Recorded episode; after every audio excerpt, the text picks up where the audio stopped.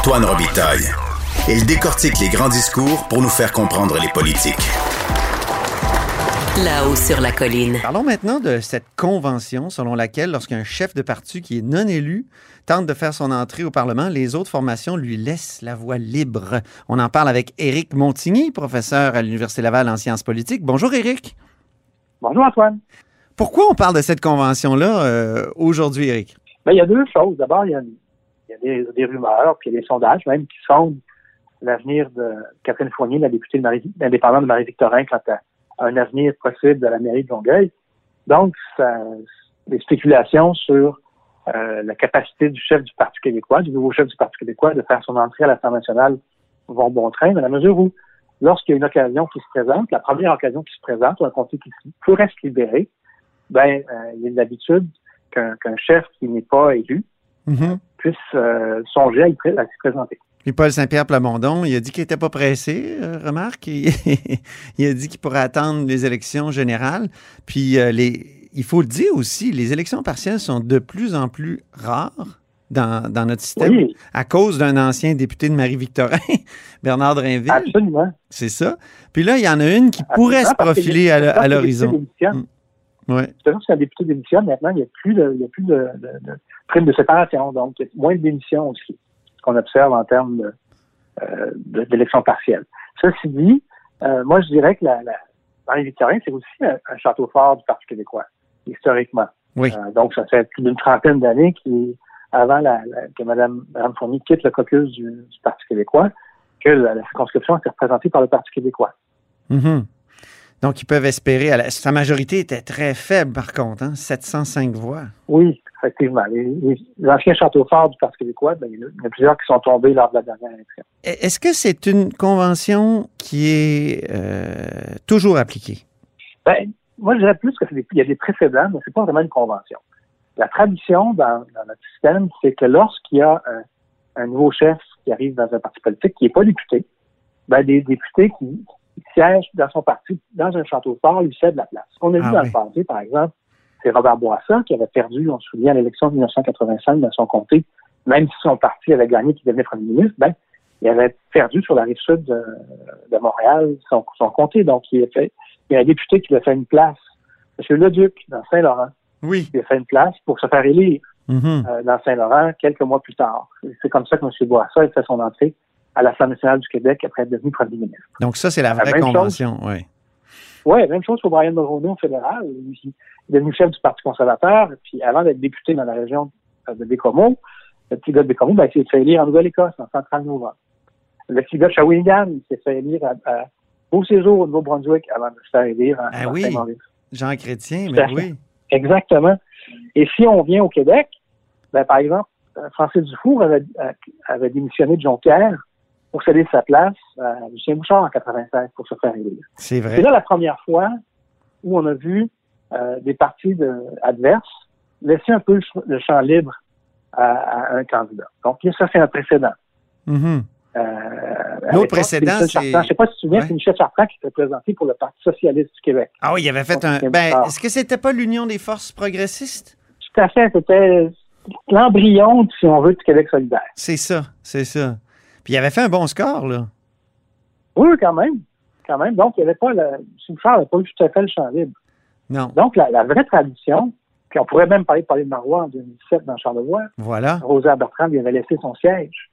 Madame, Madame, Madame Marois s'est présentée et elle a eu de l'opposition. Elle a eu de l'opposition euh, de la vécu à l'époque. Donc. Oui. Étais-tu dans, dans, étais dans les officines? Euh, euh, oui, oui, absolument. J'ai vécu, moi. Tu étais conseiller à ce moment-là. Donc, pourquoi la DQ avait, avait décidé de ne pas respecter cette, cette espèce de, de, de convention-là?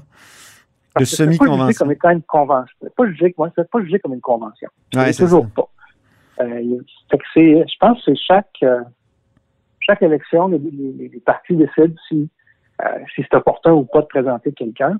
Euh, mais on, moi, je pense pas qu'on peut parler d'une convention. Non, c'est ça. Les précédents, euh, dans le cas d'André Boisclair, par exemple, dans Pointe-aux-Trembles, lorsqu'il est devenu chef, euh, ben, Mme Nicole Léger avait laissé sa place, mais pas pour lui, parce qu'elle voulait juste pas euh, travailler sous euh, André Boisclair. Donc, elle se sentait pas confortable, elle avait appuyé Mme Marois. Oui. Et elle avait démissionné pour pas possibilité, je pense, pour Mme Marois. Et, euh, et André Boisclair s'est présenté ensuite d'un point au tram. Est-ce que les Donc, libéraux, à l'époque, avaient- lui avaient opposé un candidat? Ah non, pas à l'époque. OK. Donc ça, c'est Pas un autre précédent. Donc il y a Un plusieurs précédent, précédents que le, le PQ pourrait invoquer, alors. Mais c'est des précédents, mais c'est pas une convention. Hmm. Puis par ailleurs, si on regarde les précédents, ben on peut dire qu'ils touchent à, soit que ce soit le premier ministre au Québec ou le chef de l'opposition officielle. Euh, pour les autres groupes d'opposition, il n'y a pas eu de, il y a pas de précédent. Ah oui, c'est ça. Ça, c'est un. Ça, c'est majeur. là. Ça, ça pourrait vraiment euh, justifier, comment dire, François Legault de d'opposer un candidat à un- une éventuelle candidature de Paul Saint-Pierre Plamondon dans marie Donc, il y a pas. C'est pour ça que moi je dis il y a des précédents, mais il n'y a pas de, il y a pas de convention. Puis il n'y a Mhm. pas de précédent non plus pour des, euh, des candidats qui sont d'un deuxième, troisième ou quatrième groupe d'opposition. Puis, euh, on peut imaginer aussi que François Legault, euh, qui souhaite d'une certaine façon remplacer le, le Parti québécois, ne voudra pas donner la partie trop facile au Parti québécois. euh, jamais. Ben, en politique, c'est clair que les objectifs des partisans euh, lorsqu'il y a une élection, ben, ils sont, ils sont, ils sont pas juste locaux, ils sont aussi nationaux. Et euh, la, je dirais que la, la CAQ, sont courant, euh, le courant bleu, là, le courant bleu nationaliste, euh, qu'il veut, qu'il veut occuper. Mhm. Et avec la popularité euh, qu'il euh, a, François Legault, aujourd'hui en tout cas, on peut euh, difficilement imaginer que tout comté francophone pourrait passer au Parti québécois. Ben, c'est sûr que c'est un, défi pour le, pour le nouveau chef, ça c'est clair. Puis c'est à double tranchant.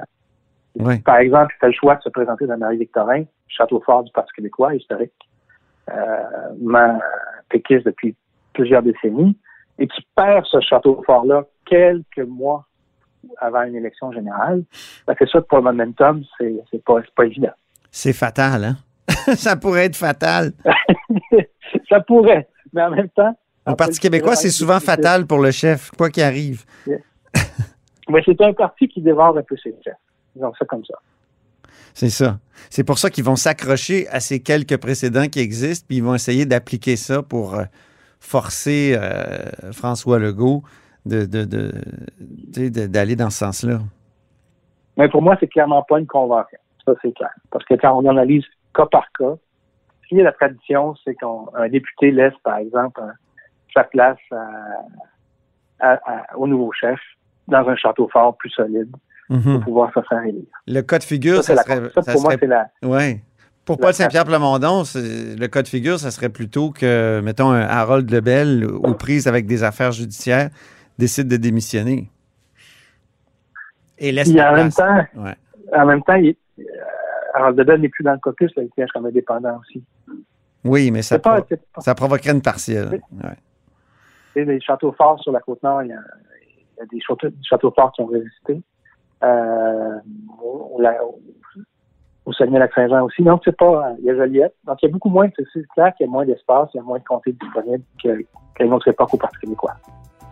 Ben, merci beaucoup, Éric Montigny, pour cette discussion. Ben, c'est un plaisir, puis on va suivre ça avec beaucoup d'intérêt. Absolument. La, pression va monter. Oh! Un jappement, c'est toujours intéressant. Ça fait tellement 2020-2021. Pandémie. Mon chien voulait dire son petit mot. Je rappelle que vous êtes professeur à l'Université Laval en sciences politiques, Éric. Merci beaucoup. Salut bien. Vous êtes à l'écoute de là-haut sur la colline.